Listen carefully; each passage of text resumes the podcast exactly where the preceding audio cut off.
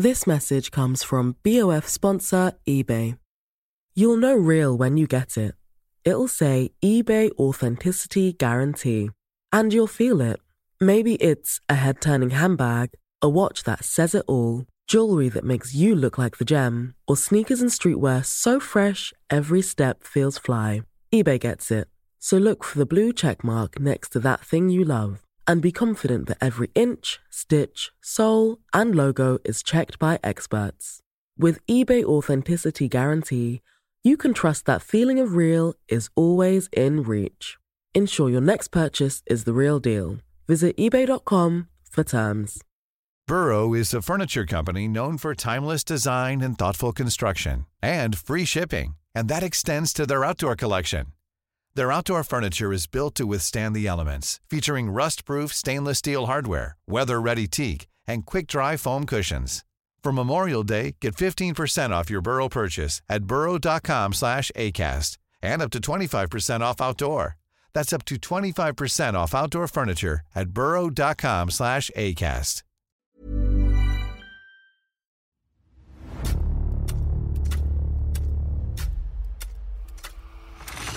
La nota roja en la prensa. Acontecimientos que conmocionaron a la sociedad. Esto es Archivos Secretos de la Policía. Robert Koronevsky, a simple vista, parecía un hombre bonachón, pero con la fuerza de su cuerpo, se convirtió en asesino durante su estancia en México. Esta es la historia de Bob, el asesino gigante. Comenzaba el mes de noviembre de 1963, cuando los diarios capitalinos informaron el día 2 sobre el asesinato del conocido modisto internacional Mario Fernández Valle, quien también se hacía llamar Mario Fernández Peña. Un llamado telefónico, casi 24 horas después del cometido crimen, puso en movimiento a la policía. El comandante, Luis Rodríguez y sus agentes del servicio secreto fueron los primeros en llegar a la calle de Cuernavaca 126 en la colonia Condesa, escenario del homicidio. Por una escalera de 17 gradas, ascendieron al primer piso del edificio. La puerta del departamento 3 estaba semiabierta. Sin esperar, los investigadores ingresaron, encontrando en la pequeña sala a Ricardo Calderón Sánchez, sobrino del modisto sacrificado, y a Olegario Valdés Aguirre, amigo entrañable del desaparecido. Los policías encendieron la luz y el departamento se iluminó vivamente. No cabía duda que el modisto vivía confortablemente, como en la mayoría de esas colonias burguesas. Los 500 pesos de renta mensual que cobraba el casero así lo atestiguaban. El desorden estaba presente. Parecía que la casa hubiese sido sacudida por las manos de un gigante, con el ánimo de alterar el acomodo de las cosas. Ricardo y Olegario condujeron al comandante hasta la recámara del modisto. Cubierto con una sábana blanca, yacía el cuerpo de Mario Fernández bajo la alfombra de la cama donde dormía. El tapete tenía manchas de sangre. Manos y pies estaban atados con tela adhesiva, la boca también, el rostro destrozado por los golpes. Estaba irreconocible.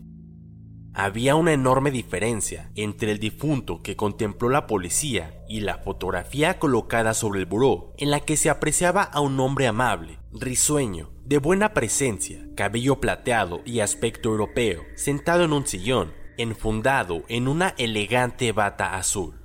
El que tenían a la vista era exactamente lo contrario. Según los galenos, estas lesiones fueron producidas por los puños y con un instrumento punzocortante. El hallazgo de un polvo blanquecino en las suelas de los zapatos del modisto hizo sospechar a los investigadores que su muerte ocurrió en otro lugar del departamento. Al recorrer el inmueble, encontraron dos platos con residuos de comida y dos tazas de café.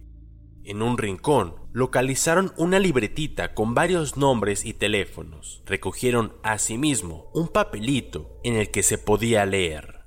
Bob, gracias. Me has hecho muy feliz.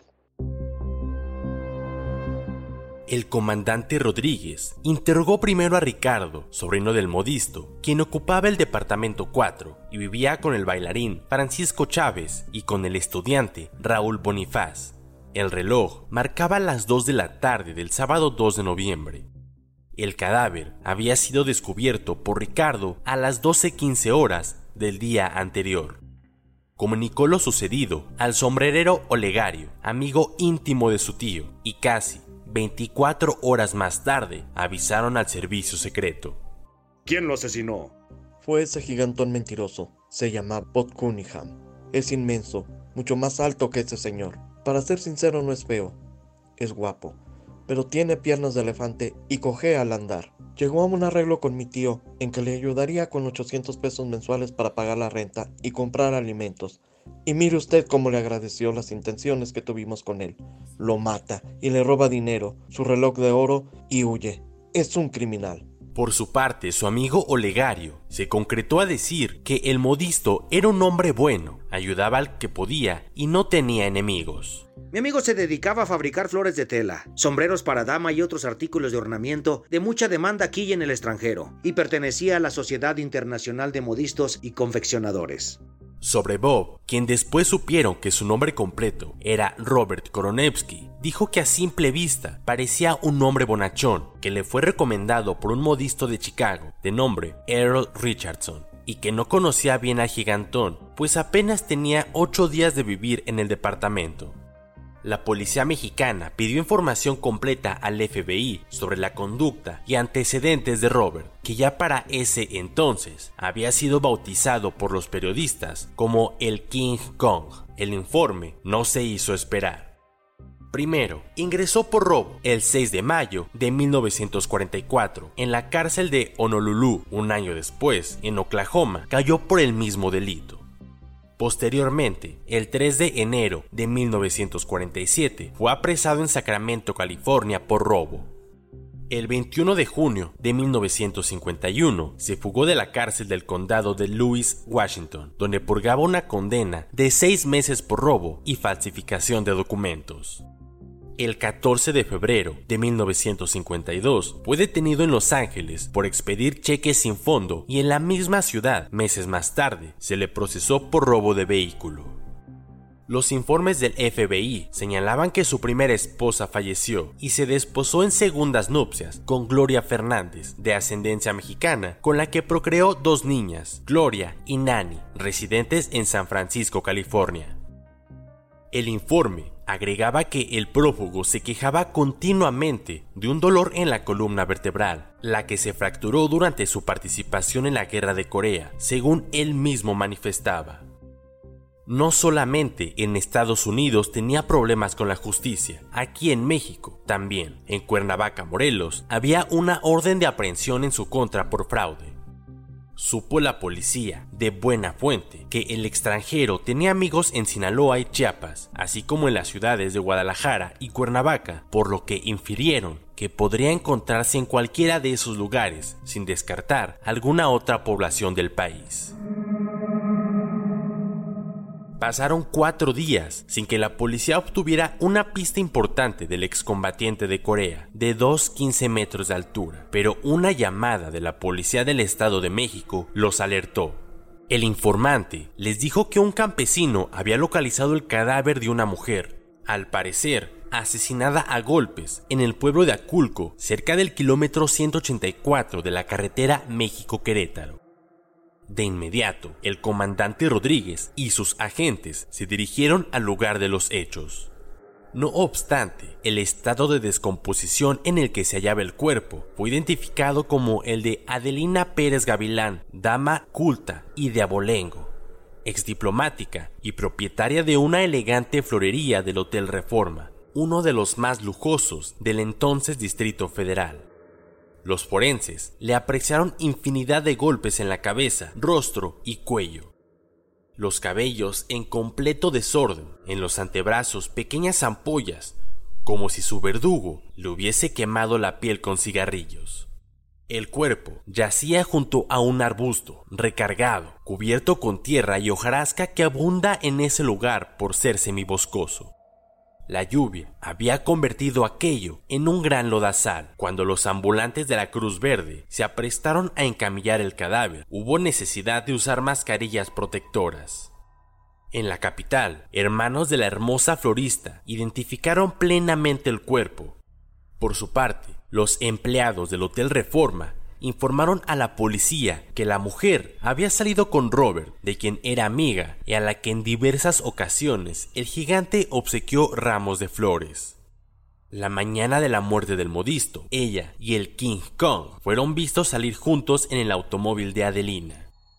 Su lógica dijo a los del servicio secreto que el asesino no podía ser otro que el gigante, pero se preguntaron cuáles pudieron haber sido los motivos por los que sacrificó primero al modisto y luego a la florista, mujer amable e incapaz de hacerle ningún mal a alguien.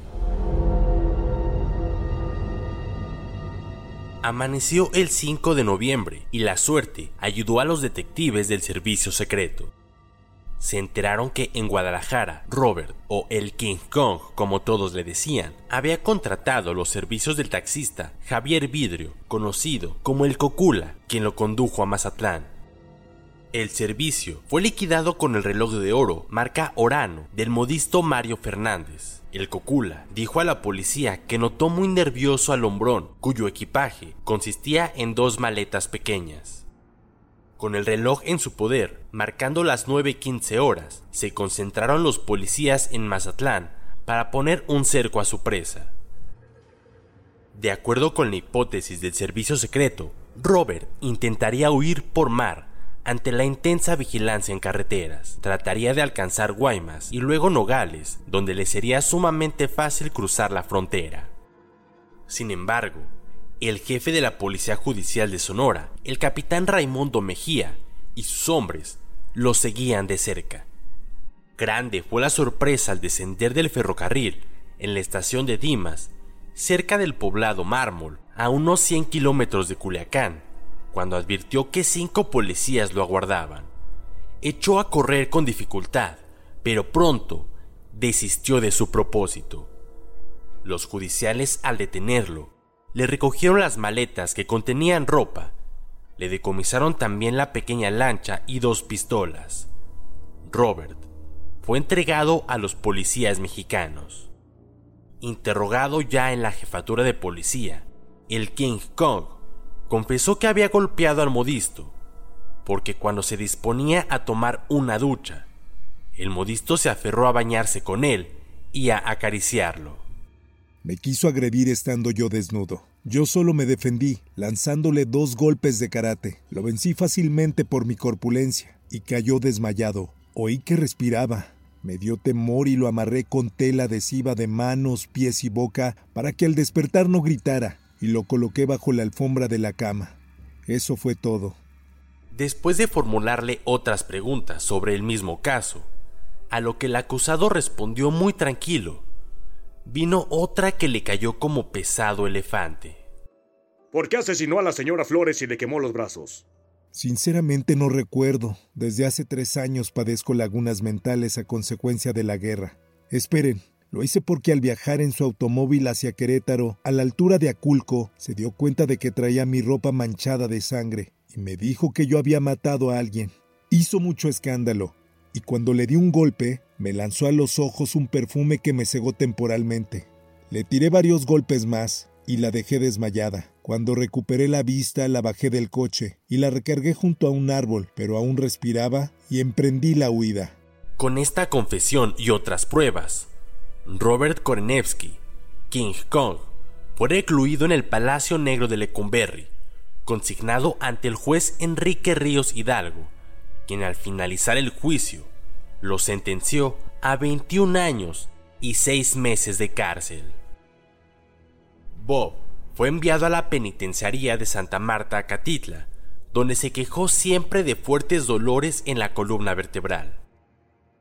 El 20 de junio de 1972 se le autorizó para ser atendido en el Instituto de Neurología en Tlalpan, de donde se escapó tras enamorar a una enfermera y sobornar a los policías que lo cuidaban, a quienes, según se supo después, les dio algo de dinero y los mandó comprar cinco tortas. Desde esa fecha, el temible King Kong fue prófugo de la justicia mexicana y se creyó que contó con algunas complicidades en Estados Unidos, pues no fue fácil imaginar cómo pudo ocultarse del FBI un individuo cuyo peso se documentaba en 115 kilogramos y ostentaba 2,15 metros de estatura. Puedes escuchar este y otros podcasts OM en Apple Podcast, Spotify, Google Podcast, Acast, Deezer, Amazon Music y seguir la conversación en la cuenta de Twitter arroba podcastom o al correo podcast. Esta es una producción de la prensa y el Sol de San Luis para Organización Editorial Mexicana.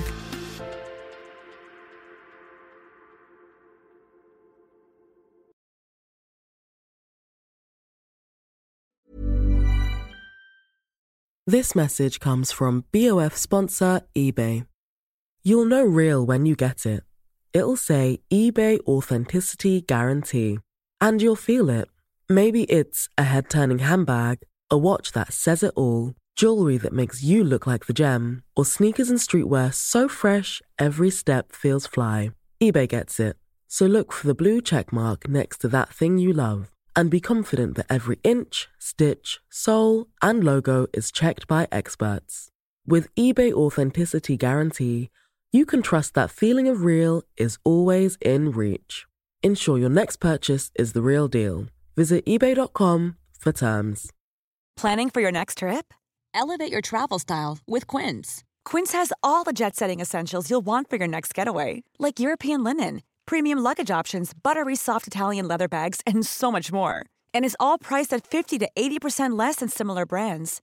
Plus, Quince only works with factories that use safe and ethical manufacturing practices. Pack your bags with high-quality essentials you'll be wearing for vacations to come with Quince. Go to quince.com/pack for free shipping and 365-day returns.